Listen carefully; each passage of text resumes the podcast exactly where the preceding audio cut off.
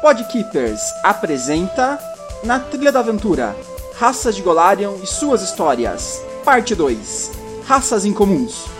Boa noite, povo de Golarion. Estamos aqui para mais um Podkeepers na Trilha da Aventura com Herbert e Kai. Saudações, povo de Golarion. Saudação pessoal, hoje a gente vai continuar falando sobre raças.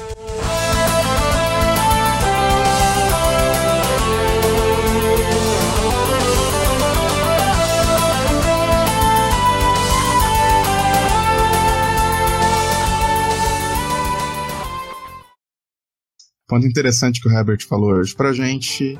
Desde o nosso último podcast, foram adicionadas mais três raças em Golarion.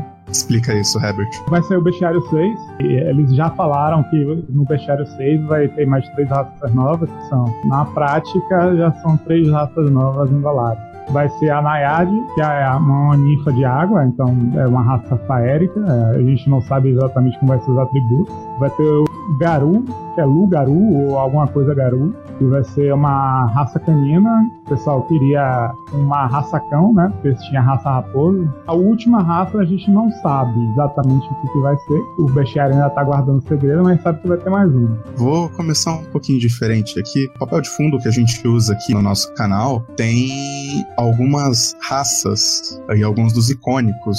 Então o pessoal tava querendo saber quais são a mulherzinha de fogo e eu acho que o cara de árvore logo do lado dela. A mulherzinha de fogo é um Ifrit, né? Que é um meio gênio do fogo. Aquelas, raças são tocadas pelos planos elementais. Tem do fogo, tem da água. Então ela é um Ifrit que é tocado pelo plano do fogo. É bom falar que é, tem I, o Efrit, que é com E, e o Ifrit, que é com I.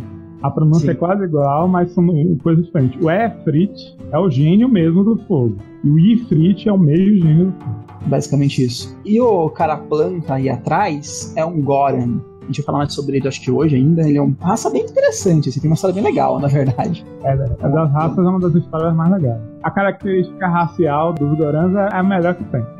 Ele. Vamos chegar nele. Bem, vamos começar pelo básico. Então, os livros de Pathfinder, eles dividem as raças entre as raças comuns, as incomuns e as raras.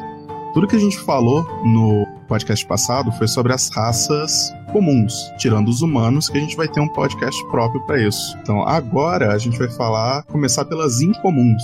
Essa divisão você pode dizer o seguinte: em Golarion, as raças comuns são as raças que têm grandes impérios, fazem muitos países, coisas assim. Os humanos, elfos e anões as raças incomuns seriam as raças que têm em menor quantidade, têm uma coisa mais local, ou não tem um grande desenvolvimento de países. E as raras são raças assim que você só vê uma na sua vida e ali lá são coisas realmente que tem locais isolados e não se espalham e só indivíduos mesmo que andam por aí solitários.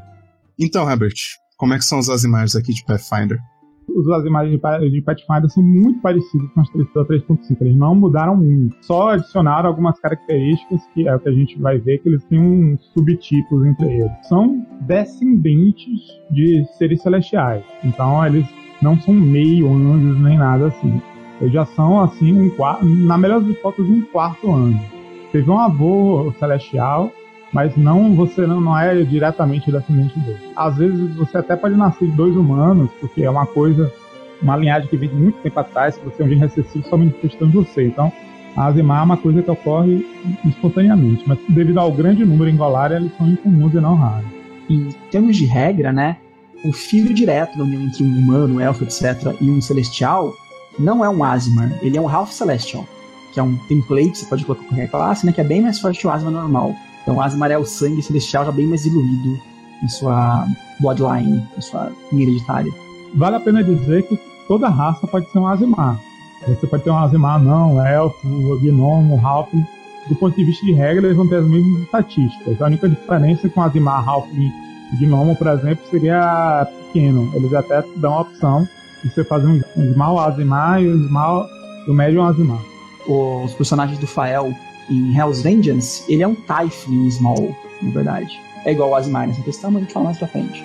Tem uma Azimar que aparece logo em Rise of the Lord. Inclusive, é uma boa ilustração de como os Azimares são tratados. É uma Azimar que ela foi criada na igreja, porque todo mundo via a chegada dela como uma manifestação divina, e que ela era um presente dos deuses para a cidade. O chá feito com o cabelo dela curava doenças. A presença dela dava alívio às dores, então os velhos pegavam ela como criança e ficavam colocando ela junto deles no quarto e, tudo mais. E ela sofreu muito por ser Azemar. Ela passou a odiar o fato de ser Azemar e todo mundo via nela uma coisa que ela mesma não sentia. Então ela começou a procurar uma forma de deixar de ser a vivência do Azimar é uma, não necessariamente uma coisa só celestial. Você tem que pensar que Golaria, como é um mundo mais tons de cinzas, é, as pessoas é, vêm e querem usar o, o fato da Azimar ter sangue celestial para proveito próprio. Essa Azimar aí que está falando é a Nualia Tobin, é a primeira vilã, digamos assim, de Rise of the Rune Lords, que é a primeira de Path.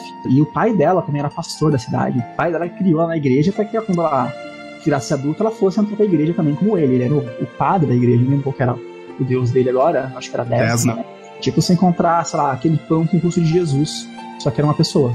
Mas aqui não, no tem... livro, eles comentam outras coisas também. Tipo, eles colocam que tem Angel, é, Angel Blooded, Agation Blooded.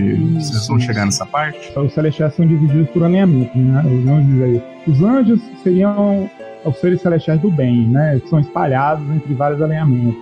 Os arcons, os arcontes são os seres celestiais ordeiros. Qual é o Chaotic Good mesmo? É o Azata que é o caótico. Ah, é o Azata, é o Azata. Tem o Garuda, que é uma raça que só tem um, que é a própria Garuda, que é uma raça indiana, que é um terceiro. São as grandes famílias de celestiais do, no universo Galarian. Um Azimar que seja de anjo, descendente de anjo é diferente de um Azimar descendente de um Arconte, e de um Garuda e de Azata. Então é por aí vai. Os Agatium, né, que são seres mais bestiais, assim, né, as criaturas. Quando você é um, um Azimar e Agatium, tem uma coisa bestial em você, tipo orelhas de, de animal, rabo, pelo, às vezes, sabe? Coisas assim mais que se assemelham a animais.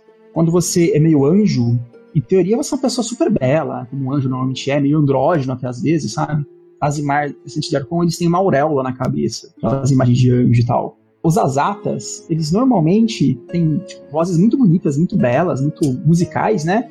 E eles costumam ter cabelos coloridos com cores bem vibrantes e olhos que parecem pedras preciosas. E o Garuda, né, que é o indiano, eu não sei. Pássaros, eles parecem, é, é, tem penas, tem um, um, ar mais aviano, tem algumas garras mais da beleza mesmo do que uma coisa predadora. E também tem os Emberkin, né, que são os Azimar descendentes de anjos caídos, anjos que foram para o lado do mal. Costumam ter bastante afinidade com fogo, com magias de fogo e tal, né? E eles têm essa dualidade. Descendente de um ser celestial, então eles têm o sangue celestial no corpo deles, mas é um ser que caiu, então eles são tentados o tempo todo para cair junto com esse descendente deles, sabe? E o Angel Blues também é conhecido como Azimar, mais comum que os jogadores de Paladino adoram, né? Mais dois em força, mais dois em carisma. Então é conhecido como o combo. É, o legal do, dos Azemar é que tem variação para todos os atributos, praticamente. Você pega o que você quiser e faz, sabe? Tipo, você pode pegar um mago, pode pegar um paladino, pode pegar o que você quiser. Ah, eu não aguento mais paladino Angel Blue. Eu já, eu já enchi. É muito. a única coisa boa é que eles não são considerados humanoides, né? Porque eles são, na verdade, outsiders nativos, então eles não conseguem pegar é, Large Cell. Large Person. Large é. O problema é que Hold Person também não funciona neles. Continuando então a nossa lista aqui, a não ser que vocês tenham alguma coisa para adicionar. Acho que eles são comuns em Golarion. Tem exatamente uma região? Existem alguns lugares que são bastante comuns. Em locais onde existem uma presença maior de celestiais, seja porque as pessoas lá são virtuosas ou estão combatendo um grande mal, né? A presença de Asinos é maior. Então, por exemplo, lá em Túvia, Osirion, lá na parte norte de Garungi, tem ah, um reino que é infestado por Divis, que é uma espécie de demônio meio árabe, né? Domina o deserto e ataca todo mundo. Então tem muitos celestiais daquela região lutando contra os Dins. Por conta disso, lá aparecem vários Azimars.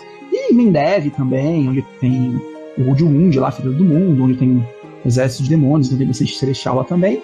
E existe um reino em Xianxia, que é Xianjing, que é um reino em que a população majoritária lá é de Azimar. Porque nesse local, muito tempo atrás, abriu um rasgo pro abismo e muitos celestiais foram com uma horda lá para tentar parar esse rasgo, tentar enfrentar os, os, demônios lá. E por conta disso nasceu um monte de, de celestial lá, nasceu um monte de Azimar lá, foi uma guerra muito longa. Então os anjos foram embora já, mas eles continuam lá montando o reino que ainda de certa forma protege, né, aquela região contra contra os demônios que podem eventualmente voltar a aparecer. É, o futuro da Universe é isso.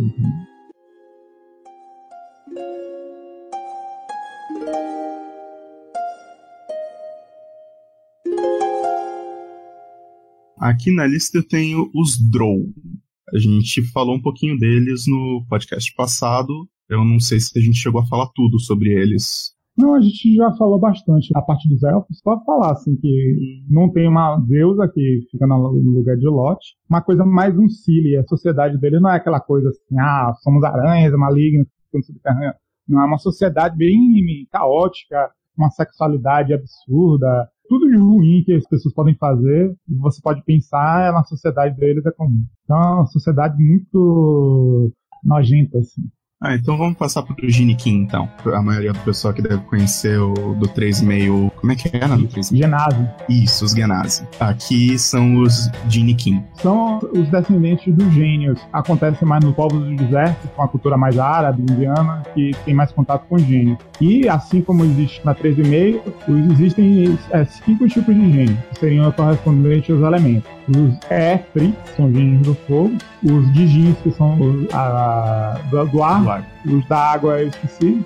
Tem, a tem os Maride, Tritões. Ah, os Maride da terra é os. Também esqueci.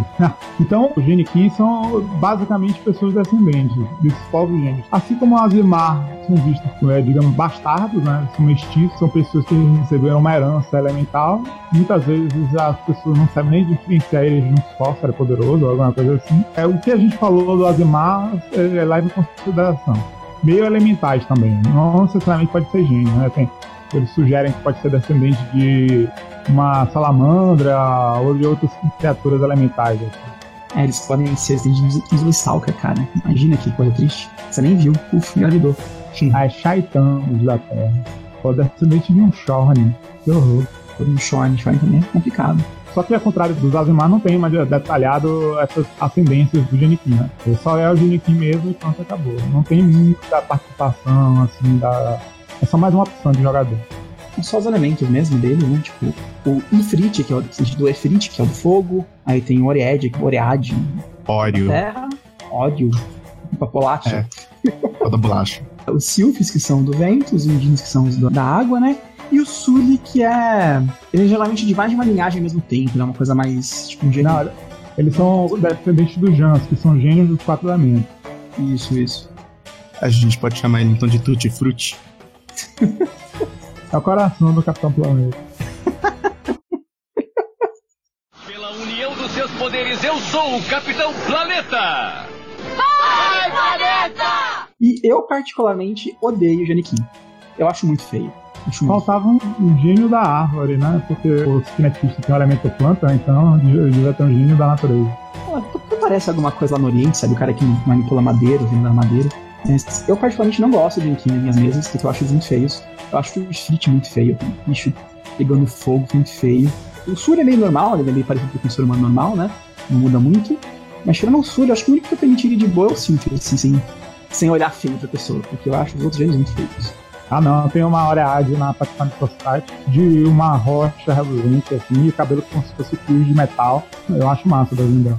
É, e ela nem é uma Genikin de nascença, é um caso que ela passou muito tempo no plano elemental, é, acabou recebendo tanta fusão de energia elemental que ela virou Genikin. É, também tem isso, né? Pessoas que viajam para o plano, de alguma forma são associadas com energia elemental pura durante a gravidez ou durante a infância você pode acabar desenvolvendo características de Nikin. É, isso vale pro Asa, não vale pro, pro Type mais pra frente, né? Se você for de uma maneira influenciado por energia celestial durante a estação, pode ser que seu filho nasça como Asa, né? Ali onde acontece o, o Adventure Path do Legacy of Fire, teve uma guerra entre Dijins e Efrites. Então eu imagino que ali deve ter uma quantidade grande desses daí também, né? Não, porque é o seguinte, a história é que Há muito tempo atrás, o Marajá de Keleste veio para a região do mar interno numa frota de navios que era praticamente um palácio flutuante. Ele ficou passeando por aqui, aportou na ilha. Como é o nome da ilha? Já. Janderley? Não, é. É, Janderley. Aportou na ilha, mas saiu passeando por todos os lugares. E aí ele trouxe junto com ele, gostou da região adorou e trouxe com ele um exército de gênios de todos os tipos que ele tinha sob o controle dele e deixou para tomar conta das terras dele. Depois ele foi embora e nunca mais voltou. Por isso que algumas terras que seriam não seriam da cultura árabe, por exemplo, que é Osirion, Túvia, a própria Genderley, tem uma quantidade absurda de gênios. E isso acabou gerando. Já passaram é milênios. Jalmerei, tá? Jalmerei, é. É. Já passou milênios desse fato. Com o, o elefante de Jandalei lá. Então já tem linhagem de Genequim espalhada na população. Então, tipo assim, ao contrário do Typhon e do Azamar, não tem essa aura de maravilha que os outros dão. As pessoas veem como alguém especial, assim, que recebeu uma carga elemental, mas também não tem esse estigma celestial infernal que os outros. Inclusive, né, nos reinos mais árabes, eles, tipo, escravizam essa galera com uma facilidade. Alguns deles, principalmente, escravizam essa galera lá em Cardia, em Catapeche e tal. Então tem tipo, grandes hordas de escravos. É, porque eles, eles estão vistos como um recurso. Assim como gênios são escravizados pelos desejos, né? Eles também têm essa coisa de ser inferno.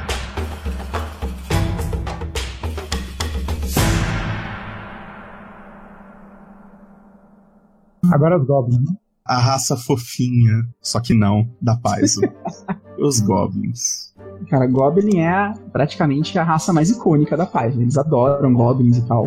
Tem as aventuras lá, o Goblins, o Goblin Steel, o Goblin Tree. E eles são, assim, tipo, talvez a raça mais interessante, fora as principais que tem na paz. Por isso tem toda uma história legal e tal. Primeiro, a gente começar falando dos Goblins, falando os 10 fatos engraçados sobre Goblins. Que na primeira eh, edição do Adventure Path, na primeira aventura, eles lançaram isso no prefácio 10 coisas engraçadas sobre Goblin. Número 1, um, eles odeiam cavalo. São muito bons cavalgadores, mas eles não conseguem se lidar com cavalos. Eles odeiam cavalos como se fossem monstros é, terríveis. Cavalo para eles é o chefe de fase. Eles veem um cavalo, é, eles têm que matar, capturar, é um monstro terrível para eles. Dois, eles odeiam cachorros. Os goblins usam o Goblin Hat, né? o cachorro dos goblins, com uma espécie de rato gigante, o Goblin Dog. Cachorros normais eles odeiam, morrem de medo também, são como se fossem monstros terríveis pra ele. Eles é, têm até uma arma chamada Dog Cleaver. Dog Slicer. Dog Slicer, é. cortadora tem de a, cachorros. E tem a Horse Chopper também, tem as duas armas pra cavalo e cachorro. É, goblins acham que lixões são um tesouro. Ferro velho, lixo, para eles é como se fosse uma sala de tesouro e eles atacam, fazem raids só para atacar lixões e ferro velho, eles adoram lá. Quatro, goblins adoram cantar. É, eu lembrei disso agora. Tem as musiquinhas lá. Se você vai fazer um personagem Goblin, você é obrigado a ter uma musiquinha, beleza? É, é isso assim que funciona. É. Mate o cachorro, furia a criança, os seus filhotinhos enchem a nossa pança. Ouve esse som que vem da minha barriga. Nós somos os goblins, vocês são a comida. Cinco, goblins são furtivos. O que tem de engraçado nisso? Eles ganham mais 4 furtividade, que é bastante mesmo. Mas isso não eram os 10 é. fatos engraçados sobre os goblins? Debaixo da cama tem um goblin, dentro do armário tem um goblin. Vai na casinha fazer o número 2 e tem um goblin lá escondido lá dentro. Então, sabe aquele negócio predador da família dinossauro? Ah, tem um goblin aqui. É, seis, os goblins são um pouco malucos. Eles não têm a menor noção. Eles são a, a descrição da sem São os goblins. Eles lutam com melancia, param no meio da luta para discutir entre eles. Os goblins têm que fazer coisas que as pessoas não, não entendem. Então o engraçado deles é interpretar eles totalmente pirados. 7, eles são mortos de fome. Os goblins estão comendo o tempo todo. Brigam por comida, fazem erros táticos por causa de comida. A gente jogar uma melancia no, no meio do campo de batalha para distrair os goblins era uma coisa maluca. As outras com goblins. Caio, Oito. Caio, eu vou lembrar dessa história, beleza? Oito, eles gostam de fogo. Rapaz, são piromaníacos absurdos. Fogo de artifício foi o maior tesouro que um goblin pode ter. Eles tentam tocar fogo em tudo, inclusive neles mesmos, mas de poucos goblins que usam magia, adoram magia de fogo, tocam fogo em todo lugar. A maior diversão do, dos goblins é você pegar fogo literalmente. 9. Os goblins ficam presos muito facilmente. Eles têm uma cabeça muito grande. E eles sempre tentam passar por lugares apertados e ficam com a cabeça presa. E 10, Os goblins acham que escrever rouba a alma. São racialmente analfabetos. Palavras escritas roubam é, os pensamentos da cabeça. Então os goblins odeiam pessoas escrevendo livros, é, adoram tocar fogo em livros. Pessoas que escrevem são alvos primordiais dos goblins. Então, simplesmente você, ah, você ameaça o goblin. Vou escrever seu nome nesse livro. Não, não, não, pelo amor de Deus. Bem, então é isso, bem, os goblins tem que ser essa coisa insana. pegando esse gancho aí que os goblins não gostam de escrever, né? Por conta disso, você não sabe muito bem da história dos goblins, porque eles não escrevem, e cada hora eles mudam também a, a tradição oral deles, porque cada hora eles inventam uma coisa nova, esquecem, e por aí vai. Eles não têm essa, essa marcação correta da história deles. Mas algumas outras raças relacionadas aos goblins, um pouco mais ordeiras, como por exemplo os hobgoblins, eles têm uma, uma versão de como que os goblins surgiram no mundo. E é uma história interessante aqui. Segundo eles, a Lamashtu, que é a mãe dos monstros, né, é uma das deusas mais poderosas de, de Golarion, ela roubou É uma de deusa que existe na realidade. Oh. É uma deusa- É mesopotâmia, eu acho. Ah, uma deusa Sim. com vários braços, né? Ela roubou de Asmodeus os seus quatro cães mais ferozes e mais belos, porque ela achava que Asmodeus não cuidava bem deles, que Asmodeus odiava os cachorros. Então ela roubou os cachorros de Asmodeus e liberou eles no mundo, para eles causarem estrago. Então esses cachorros, esses de caça de eles começaram a lacerar as, as raças humanoides do mundo e tal. Do sangue dos humanos e humanoides que eles jogavam na terra, as bênçãos de Lamashtu, começou a surgir criaturinhas pequenas, estranhas. A princípio, esses cães começaram a matar as criaturas também, porque achavam que elas eram uma praga, alguma coisa assim. Mas aí eles começaram a perceber que essas criaturas elas poderiam, de alguma forma, ser úteis para eles. E eles começaram a meio que criar tribos, né, com, com essas criaturinhas. E essas criaturinhas eram os goblins. E eles criaram quatro tribos, originalmente, uma para cada um dos quatro cachorros. Um dos cachorros era Hadregashi, que era o cachorro uh, mais forte, mais rápido que eles tinham lá, né? Uh, por conta disso, uh, ele ensinou aos goblins a arte da guerra, da derramar sangue, coisas assim. O Venkelorveri, ele ensinou pros goblins essa fome que eles têm, essa fome absurda que eles têm de querer sempre comer mais e mais e mais sem parar. O outro é o Zarungel, que é um cachorro do fogo, né? Tem uma, uma juba feita de fogo, que ensinou aos goblins essa ânsia por fogo que eles têm, né? Eles gostam de usar fogo e tudo mais. Quem jogou Weeb Goblins em português, um dos goblins é o Clérigo de Zarangel. É, Ah. o Weeb Goblins em português foi traduzido como Nós é Goblin. Mas agora tem no nosso canal, se assistir, a gente jogou. Ah, tem a Joita Presidente aí. E tem o Zugmuguchi, o deus Goblin, que ensinou eles a pegar coisas do lixo, a viver em regiões onde a, a maré leva coisas pra eles, e essa coisa de pegar coisas do lixo que Goblin tem, sabe? De viver de lixão. Então, essas tribos, cada uma formada por um desses quatro cachorros, né? Eventualmente se misturaram numa coisa só e viraram os Goblins que nós temos hoje em dia. Então, essa é a história que os Goblins não sabem, porque eles não, não registram, mas é a história da criação dos Goblins. Perguntaram ali no chat se é, sabe como a Paizo criou os goblins. É, tão eu ia perguntar se você sabe por que, que eles têm esse fetiche com goblins. Eu queria saber. Na verdade, na verdade, eles criaram, é, como, como a primeira aventura do Pathfinder foi baseada nos Goblins, quiseram ah, fazer diferente, o Goblin é uma criatura mais manjada, né? Antigamente era um monstro de primeiro nível, então todo mundo lutava com o Goblin na vida. Ah, bora fazer os Goblins mais interessantes para que não seja aquela mesmice de sempre igual. Eles fizeram uma coisa divertida com os Goblins e acabou fazendo um sucesso absurdo a primeira aventura. Todo mundo queria cantar a música dos Goblins, todo mundo queria interpretar, porque era uma, uma coisa nova. Todo mundo foi jogar a primeira aventura, a, a Bunny of Fairies, viu aquela coisa, pô, esses goblins são demais, velho, eu quero jogar com esses goblins. Aí eles acabaram botando mais material de goblins, começaram a sair as aventuras de Weeb Goblin e lançaram Player Companion só sobre goblins. Os goblins só aparecem praticamente nessa aventura e em uma das aventuras em Shellyax lá, todo mundo é maravilhado por eles. Tem história em quadrinhos, a minissérie da história em quadrinhos só sobre os goblins, muito divertida mesmo. Cada ideia de NPC goblin é absurdo. O mago resolveu acontece se eu botar um, um colar de inteligência no Goblin? Aí começou a dar. o Goblin virou um líder de mafioso Goblin lá. é, Começou a mandar no próprio mago que fez a experiência. Muito engraçado. O que mais vocês têm pra me dizer sobre essas criaturazinhas? Essa loucura, não, não tem uma grande plano, é só mesmo pra zoeira. Os Goblins são raça ruê, ruê, ruê.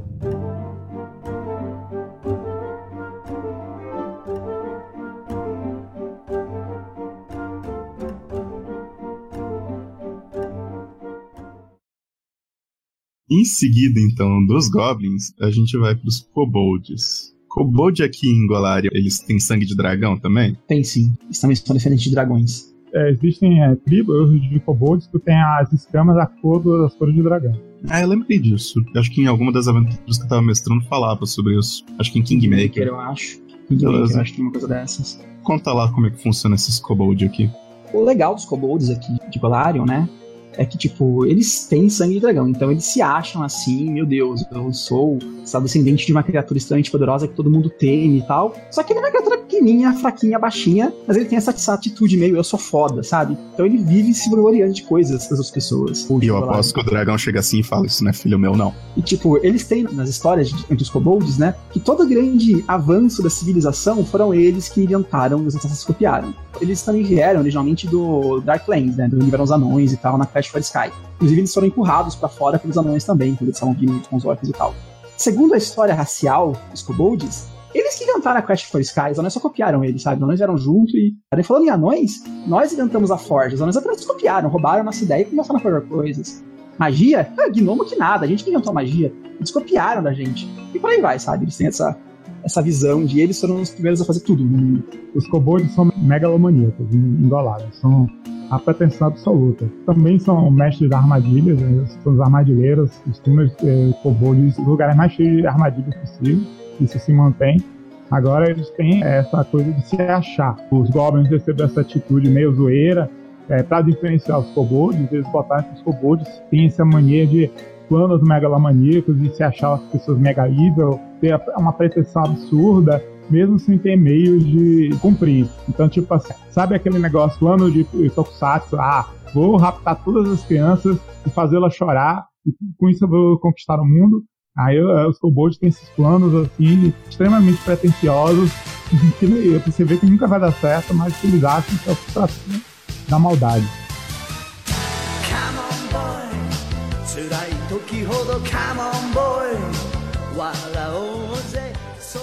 A história de como eles surgiram também é interessante, né? Para falar sobre dragões e kobolds também engolaram, tem que falar sobre Apsu, que é um deus dragão aí bastante importante. Segundo a a história de Apsu, ele e mais outro deus dragão que eu não vou lembrar o nome agora, Tiamat. Tiamat, verdade, ele e Tiamat eles foram, eles foram as duas primeiras entidades dracônicas, né? E começaram a criar as outras entidades. O primeiro dragão que eles criaram foi o Dahak. Foi, digamos assim, o primeiro filho de Apsu e Tiamat. O Dahak, ele foi andando pelos planos, assim, meio sozinho, porque, tipo, não tinha muita coisa naquela época, né? No mundo meio... Ah, Vale dizer que nem Apsu nem Tiamat tinham forma de dragão, eles eram É, rios, e rios que corriam pelo universo. É, na verdade, tudo isso aí tá puxando da religião da Mesopotâmia. Então, Tiamat, Apsu, Lamastu é de lá também. E daí, né, esse Dahak, ele viajou pelo multiverso, né? Deu uma voltinha lá no inferno e tal. Aí ele voltou pra encontrar os pais dele, Tiamat e Apsu. E ele viu que eles tinham criado outros dragões, só que diferente dele, que foi criado, posto no mundo e vai que ofereceu, sabe? Eles começaram a cuidar desses dragões, criar com pais e mães que criariam filhos. E ele ficou assim, extremamente enciumado dessas criaturas aí, desses dragões que foram criados por Apsu e por Tiamat, e começou a massacrá-lo. A matar, destruir o corpo e coisas assim. Nisso, né, o Apsu, esse pai do, do Dark, assumiu a forma de um dragão para parar esse massacre do filho dele. Então teve um grande combate, né? Apsu enfrentou e, não vou dizer derrotou, mas chegou a afastar o Dark, né? E nisso ele começou a ressuscitar os dragões que morreram nessa brincadeira. Segundo uma das lendas dos kobolds, é que pedaços de dragões muito pequenas, que não teve como trazer de volta à vida por conta de ter destruído os dragões assim muito violentamente, ele reanimou como kobolds, em vez de criar dragões. Essa é uma das versões. A outra versão é que o, o Dark começou a chorar, sabe? Ah, meu pai tá aqui destruindo as minhas coisas que eu mesmo destruí, babá. Os choros dele de adolescente, digamos assim, caíram no chão, né? na- Nesse impacto do- da lágrima com, com o chão, surgiram os kobolds. São duas histórias que eles contam pra si mesmos, dentro da tribo. E onde que os kobolds aparecem em Golari? Todos os ambientes montanhosos. Como eles vieram do subterrâneo junto com os anões, então eles chegaram à superfície através de Golarion toda. Justamente para ele dizer assim, ah, todo lugar que é, aventureiros de primeiro nível podem ir pode ter kobold. Eles aparecem em toda aventura de nível 1. Basicamente que não tem goblins. Aparecem os kobolds. Deve ser engraçado fazer um kobold aventureiro. Uma coisa que a gente não comentou muito, mas em termos de alinhamento dessas raças, ter Azimar bom ou mal, é, Goblin é sempre evil, né? Não, Não. não. Todas as raças mortais têm livre arbítrio. Isso se encontra de todos os alinhamentos. Agora, as culturas raciais geralmente têm um alinhamento. Por exemplo, os goblins geralmente são Chaotic Evil. Kobolds são culturalmente Lawful Evil. Mas Eu voto a favor da gente mudar o alinhamento dos Goblins pra zoado. Ou mudar o alinhamento pra o EBR. zoeira Evil. É, Chaotic zoeiro. Teoricamente, os humanos são neutros. E os anões são Lawful Good, os elfos são Chaotic Good, mas você vê, tipo assim, aventureiros de todos os alinhamentos. Não pode existir um, Goblin Lawful Good, eh, vai ser visto como um pirado entre os, os malucos dentro do ofício, mas eh, é possível. Contanto que ele não escreva, tá ótimo. O interessante dos Goblins é que eles têm livros de magia com figurinhas, porque eles não podem escrever, mas eles podem desenhar. Olha, isso resolveu o nosso problema na aventura, Caio. Ah, resolve os problemas do, do alquimista. Do mago é difícil, cara. Do wizard é difícil. O alquimista dá. Tem, tem um alquimista lá que. Entre os icônicos do Goblins lá. Dá pra jogar. Ele tem o formulário do dele.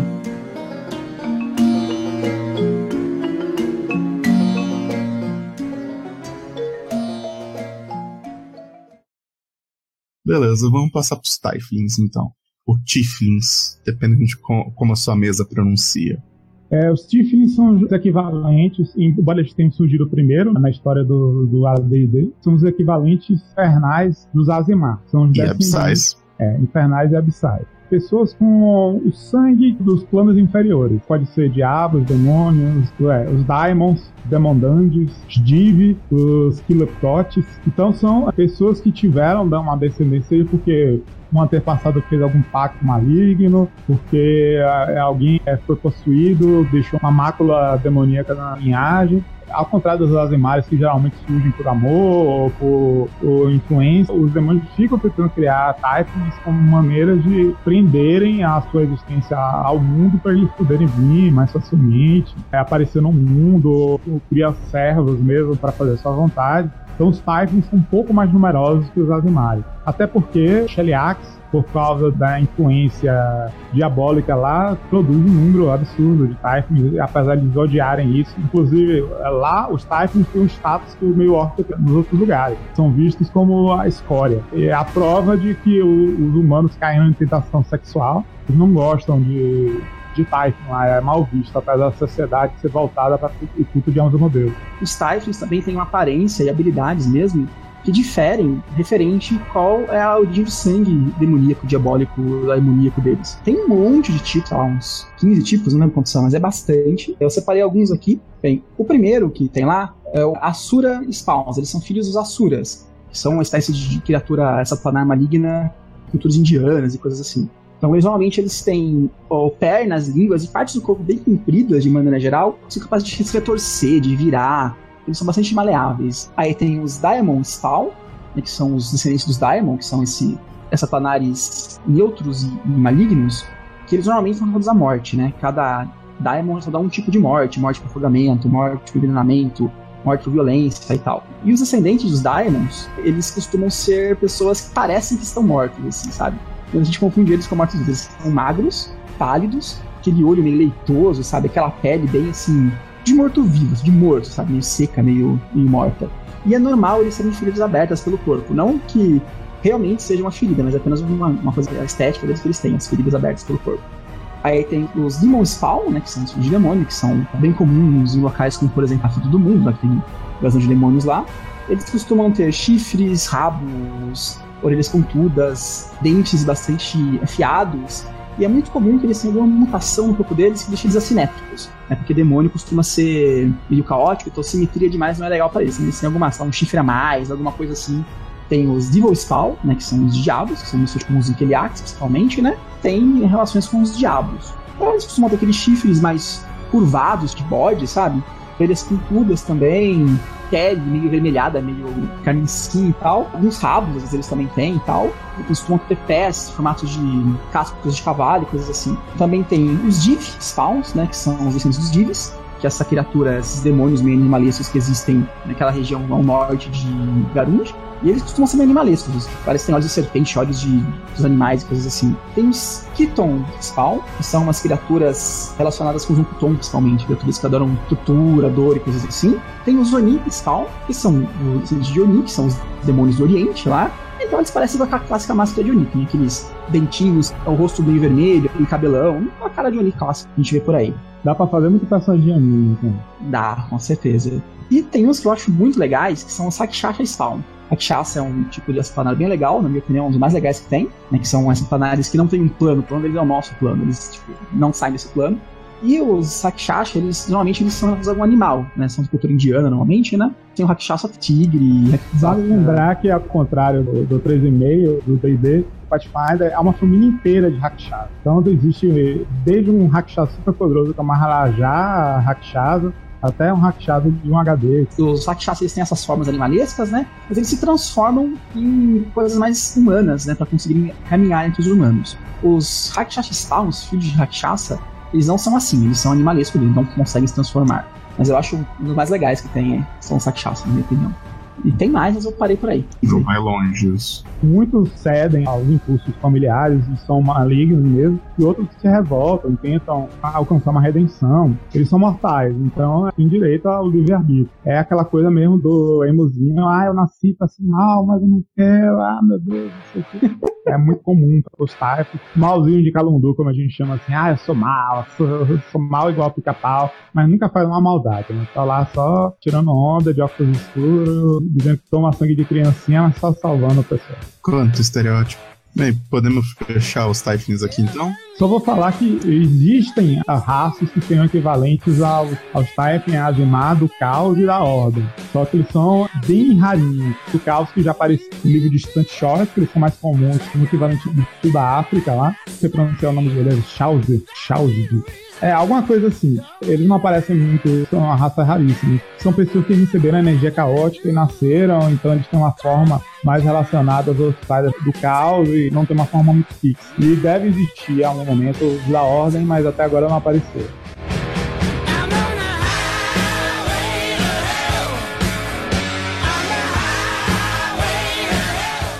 Aí, se você tirar todas as raças que a gente já falou agora e os humanos, existem 562 outras. A gente vai tentar dar uma pincelada em algumas que estão no raças do mar interno, algumas que a gente acha mais interessante. Se deixar o Herbert falando, ele eventualmente comenta de todas. Até porque já jogaram comigo com todos. Nossa. Um jogador, ele pegou leadership e pegou não sei quantos mil seguidores, tá dando uma raça diferente. Eu não queria ser o mestre pra esse jogador. Se você estiver ouvindo a gente agora, saiba que. Um abraço, eu acho. Beleza, vamos lá então. Pergunta aqui do canal: tem Lizardman aqui? Homem lagarto? Não, existe o Lizard Folk, que é o povo lagarto. Tentaram diminuir o número de raças que existem em Men pra diminuir o machismo. Acho que só escapou o Gilman, como eu falei é, no outro podcast. Eles não são considerados raça nem rara porque eles têm HD racial. Então eles são mais fortes do que um, um monoide de 0 HD. É, existem no cenário e no lugar deles, para criar uma raça de povo lagarto de 0 HD, eles criaram os Nagaji, uma das raças básicas do continente oriental. Ah, legal. Beleza, então. Eu posso fazer a lista que tá aqui, ou eu vou começar a falar pelas que eu acho mais interessantes. Vamos começar pelos androids. Bate com a lista e eu achei isso muito legal quando eu vi o Adventure Path lá, o Iron Gods. Uma coisa importante para falar sobre os androides de Golarion, né? É que tem uma região de Golarion, que é Numéria, que é uma região do mundo onde caiu uma espaçonave no mundo, lá no meio do mundo fantasia medieval, por assim dizer, não é bem isso, mas vamos dizer que é. E lá caiu uma espaçonave, e na espaçonave vieram algumas raças diferentes e muita tecnologia, e vieram os androides também. Existem androides iguais por conta dessa nave. São mais comuns nessa região do mundo, que é a Numéria, né? E eles são criaturas meio máquina, e tem consciência, tem espírito e alma, criatura humanoide, eles têm alma mesmo. Ó, só para deixar claro para o pessoal visualizar, o Android foi baseado nos androides da série Alien, que são aqueles androides que são quase humanos, são humanos artificiais, não são máquinas com corpo humanoide. Isso realmente tem coração, tem. Eles só são artificiais. Então, não tem, digamos assim, várias poderes mecânicos que se atribuem a Android. Uma coisa interessante dos androides de Golarion, né, é que os androides não se reproduzem. Então, chegaram uma quantidade de androides em Golarion. Disse que existem algumas fábricas na nave que caiu, mas, tipo, é. Pode existir ou não, pode ser uma coisa menos assim. Não sei se na aventura eles falam sobre isso, na Não Gods, a ler ela. Mas existem uma quantidade limitada de androides. O legal é que, mesmo existindo uma quantidade limitada de androides, eles, entre aspas, morrem e renascem. Né? Eles têm um processo muito legal, que eles vivem um certo tempo, aí, se eu não me engano, parecido com a duração uma vida humana, né? mais ou menos uns 80, 100 anos. E após esse tempo, o androide, entre aspas, morre ele entra num estado assim que de dormência, onde ele é formatado, por assim dizer, e renasce como um androide novo em folha. É, o corpo dele passa por algumas transformações novamente e tal, e ele volta como um androide novinho em folha com uma nova alma lá dentro dele. É, eles podem ser curados com magia, podem ser ressuscitados com magia. Você pode reencarnar como Android e um Android pode reencarnar em outra coisa. Então eles estão bem inseridos nas regras. Eles surgiram como uma resposta ao sucesso do Warforged. É, o Warforged estava um sucesso no 3,5, o pessoal ficou perguntando, ah, quando é que vai ter o Warforged do Pathfinder? É, a gente não gosta de copiar, só copiar o D&D. Vamos ter uma raça artificial, agora vamos pegar ela da ficção. Eles resolveram criar o Android. O Android, como é uma raça nova, a gente pode falar a poder racial dela, né? O que, que o Android tem, basicamente? Ele ganha mais dois de bônus em destreza e inteligência e perde dois em carisma.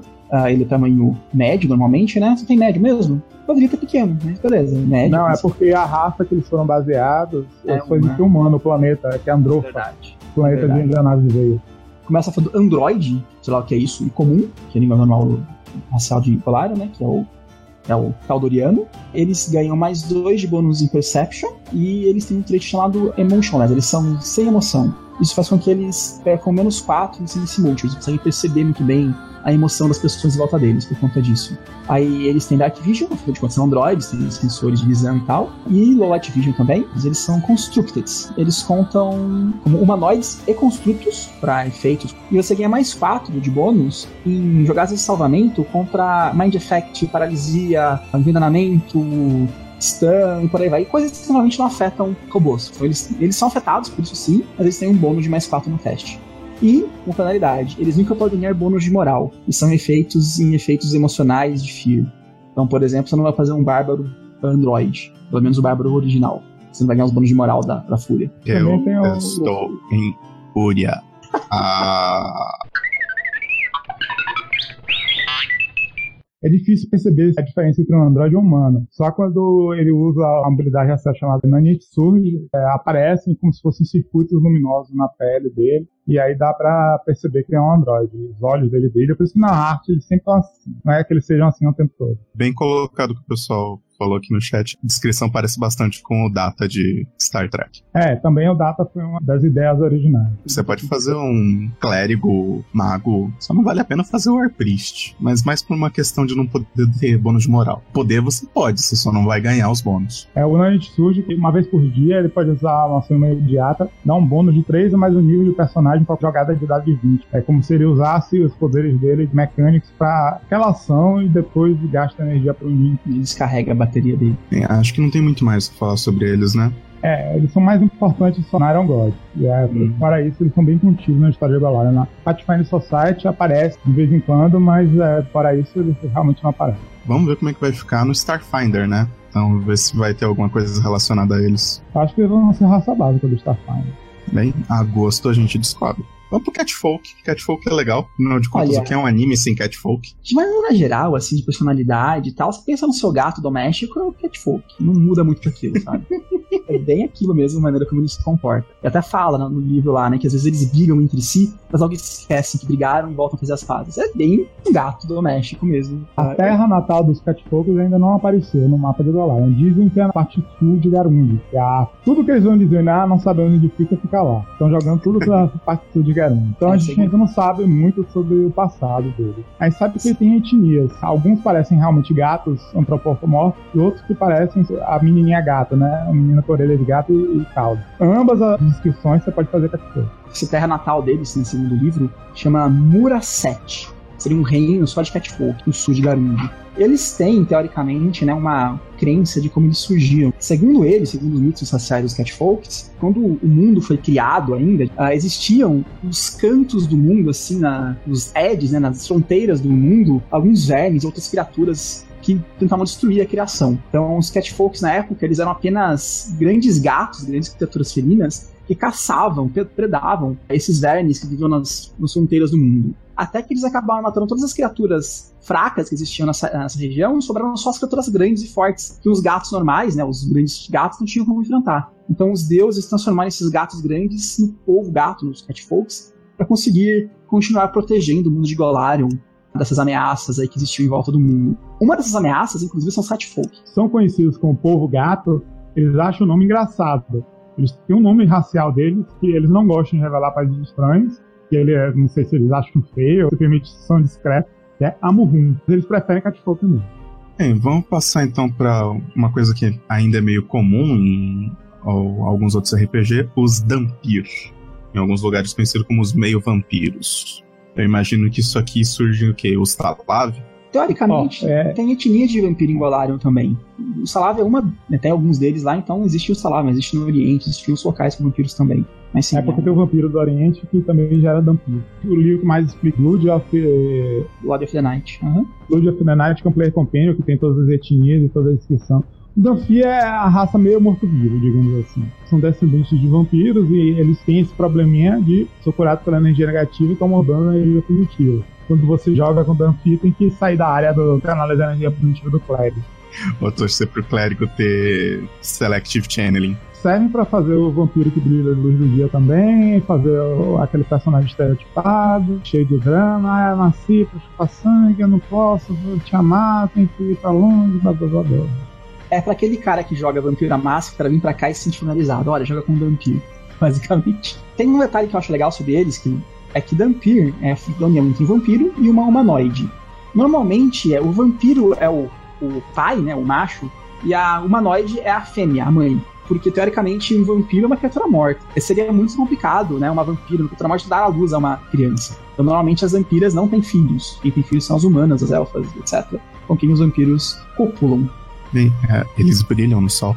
Não, Dá pra fazer isso se você usar magia light ou qualquer coisa assim, mas. E eu te garanto que se tivesse vampiro no grupo, aí eu faria um wizard com Glitter Dust. Me lembro de nunca fazer um vampiro, um vampiro no seu jogo, beleza? Eu não preciso desse tipo de humilhação. Um dos romances da linha Pathfinder Tales saiu recentemente e ele tem uma Dampi como protagonista. Todo mundo já elegeu ela como um ótimo romance, uma personagem excelente. Pode até aparecer eventualmente na revista de quadrinhos e a a Dampi mais famosa do cenário atualmente. Vamos passar aqui pra frente então. Gorans, ou Gorans. Vamos falar sobre eles. Os bicho árvore. Eles são bem legais. São talvez uma das raças que eu achei mais interessantes essas aqui. Eles têm uma história bem, bem legal mesmo. Para falar sobre eles, tem que falar sobre uh, dois poderosos magos que existiam em Golarion, que é o Nex e o Gab. O Nex era um poderoso transmutador, né, um Wizard Transmutator. E o Gab era um poderoso necromante. Esses dois magos, eles fundaram reinos com os nomes dele, Nex e Gab, né, eles eram bastante megalomaníacos, e eles guerreavam entre si, assim, tipo, tempo todo. Jogavam magias poderosas um no outro e por aí foi. Aí teve uma época, né, que o Gabi, ele fez uma magia extremamente poderosa e tornou todo o solo de Nex infértil, não crescia mais nenhum alimento ali. Enquanto a partida, o Nex ele fez vários cataclismas no, no reino do, do Gab e matou quase a população inteira de Gab, foi totalmente dizimada. Só que o Gab era um necromante. O que ele fez? Raise Dead. Acabou, foi o de Gab. Todo mundo é morto-vivo praticamente. Não, ele não né? fez Raise Dead. Não foi? O que foi, ele então? fez Animate Dead. ah, é verdade, é verdade. Né? Raise tem razão, o Raise Dead está. ele fez o Animate Dead.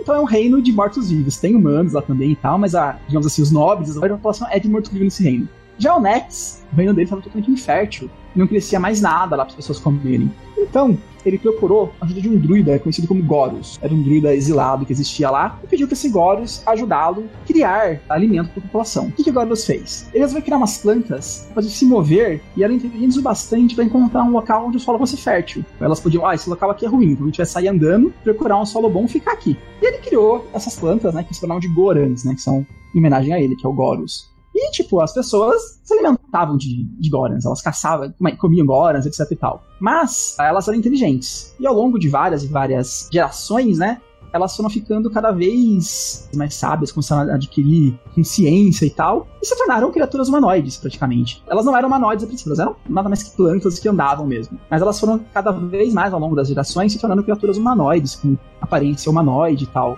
Só que elas ainda eram caçadas e comidas pela nobreza de Nex até que eles aprenderam a falar. A partir do momento que eles aprenderam a falar e conseguiram se comunicar, perceberam que eles tinham consciência, ciência e tudo mais, é, começou aquele dilema ético. A gente tá comendo uma criatura inteligente, tão inteligente quanto a gente, que fala e tudo mais. Naquela época, mais ou menos, né, o Nex, que era o mago poderoso dessa época, deu a essa raça condição de cidadão, né? Deixou de ser o alimento que as pessoas comiam, se tornou um cidadão. Ainda existem pessoas que caçam Gorans para comer, porque segundo o, o Goros, quando fez as criaturas, né, ele fez questão de fazer elas deliciosas. Elas são muito gostosas. São... Tanto é que a habilidade racial deles chama Delício.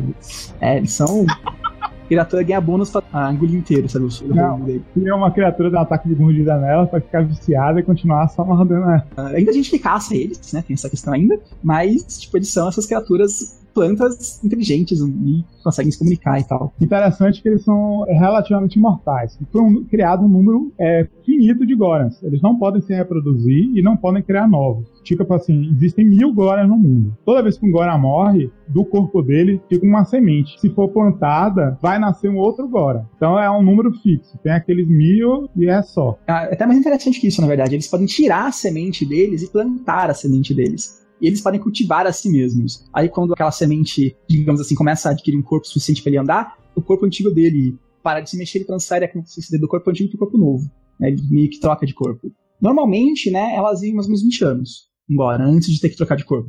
I am Groot.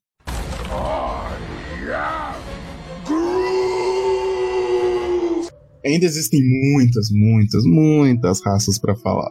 Faz assim, Caio, escolhe uma raça. Cara, eu vou falar dos Fatlings. Beleza, então você fala dos Fatlings. Herbert, você vai escolher mais uma depois que o Caio terminar, então. Os Fatlings, eles têm uma história legal também. A gente vai falar sobre os humanos eventualmente ainda, né, no podcast, né? Mas existia uma civilização que era a Aslante e ela foi dizimada por um meteoro que caiu uh, em cima da continente deles. Nessa época aí que estava caindo o meteoro, tinha um governante de Aslante que ele de alguma maneira conseguiu perceber esse meteoro caindo com alguma antecedência, conseguiu prever, conseguiu usar uma magia de divination. Ele reuniu seus súditos, né, as pessoas que trabalham para ele, e começou a tentar descobrir formas de salvar a população. Tentou, tentou, tentou e não conseguiu encontrar nenhuma maneira e tal, até que começou a cair os meteoros. Dá pra ver no céu, né, as estrelas cadentes caindo, anunciando a chegada do meteoro. Isso estava ele e seus súditos no palácio, todos desesperados, até que surge uma mulher que era basicamente uma mulher de preto, com aquele capuz de preto com uma foice, que é a nossa, digamos assim, que nós chamamos de morte. Ela estava pra ele como uma viúva e disse para eles que ela tinha uma maneira de salvar o seu súdito. Qual é a maneira? Qual é a maneira? Ela fala, ou aceita ou não vai explicar, porque vai cair meteoro e morrer todo mundo. Beleza, eu aceito. Ela criou um, um buraco, na realidade, os súditos entraram lá dentro e ela fechou o buraco, caiu o meteoro e o governador que não foi pro buraco morreu. E o que, que ela fez?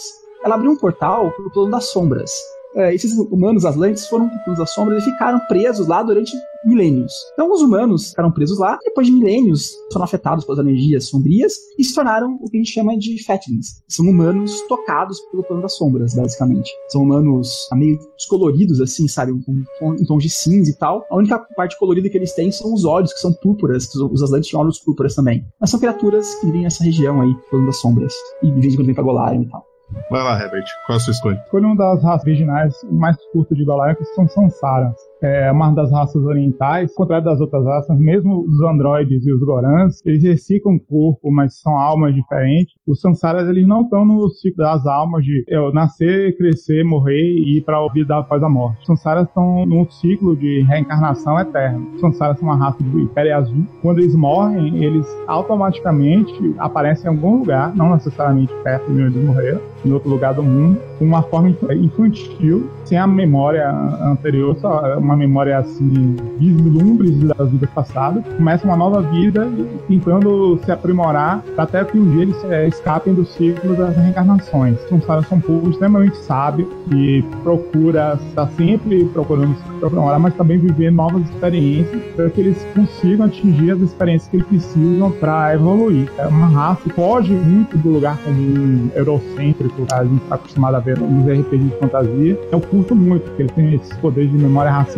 que eles podem vezes, se lembrar de coisas e habilidades passadas deles. Acho muito interessante o Sansara, das raças orientais do Galáxia. fazer uma complementação rápida, que eu acho legal neles também. Quando dois Sansarans, eles têm um filho, o filho sempre é humano. Né? A criança nasce humana normal. Porém, quando essa criança morre, ela reencarna como Sansara. Que bizarro. Algum motivo pra isso? Eles são aquela coisa meio tipo de budismo e tal, de tentar. Budismo não, hinduísmo na verdade. Aquela questão de várias formas de vida e tal. E o humano é uma forma teoricamente inferior ao Sansara. Então o cara nasceu uma forma inferior, digamos assim, essa questão dos planos de existência. Aí quando ele morre, ele vira no Sansara. E ele fica preso nesse plano de ressurreição interna até ele conseguir eventualmente escapar para um plano superior, que não sabe se existe como que é isso. A maioria dos Sansaras reencarna no Oriente, mas pode acontecer dele reencarnar, por exemplo, no meio do mar interior. Então, é, podem realmente aparecer em qualquer lugar e estar numa jornada de autoconhecimento ou alguma coisa que Eles pegaram a fila errada hein, ó, no reino de Farasma. Não, às vezes é um karma. Um antepassado do, dos personagens viajou para o Oriente, aí ajudou um Sansara, e na próxima encarnação tá vindo para ajudar o descendente dele. Então, eles têm muito dessa história de, de reencarnação, assim, é, pra quem gosta dessas histórias é, em reencarnação, que é uma coisa que não ocorre muito na fantasia de D&D, né? Que a pessoa morre, ou tomou residente, ou morreu e foi para além, não tem muito essa coisa de reencarnação. É por isso que a gente gosta de ter druida no nosso grupo. Reincarnate, melhor magia ever. Ainda mais se você usar aquela tabela que vem, eu acho no Race of Golarion, inclusive, é, MC Races, que é um reincarnate com as raças de Golarion. Você pode morrer e virar, sei lá, um android, por exemplo. Eu tava olhando, mas realmente não tem chance de virar um android na tabela Ah, de sacanagem. Afinal das contas, tudo depende do mestre. Mas acabou o nosso tempo de hoje. E a gente vai encerrando por aqui, ainda lembrando que existem 510 mais raças. Se elas aparecerem nos Adventure Paths, etc., a gente eventualmente comenta sobre elas. Então, mas o nosso próximo podcast vai ser sobre as 560 mil etnias dos humanos em Golarion. Tem mais no final. Boa noite, povo. Obrigado por estarem com a gente. Então, e a gente vê vocês no próximo podcast.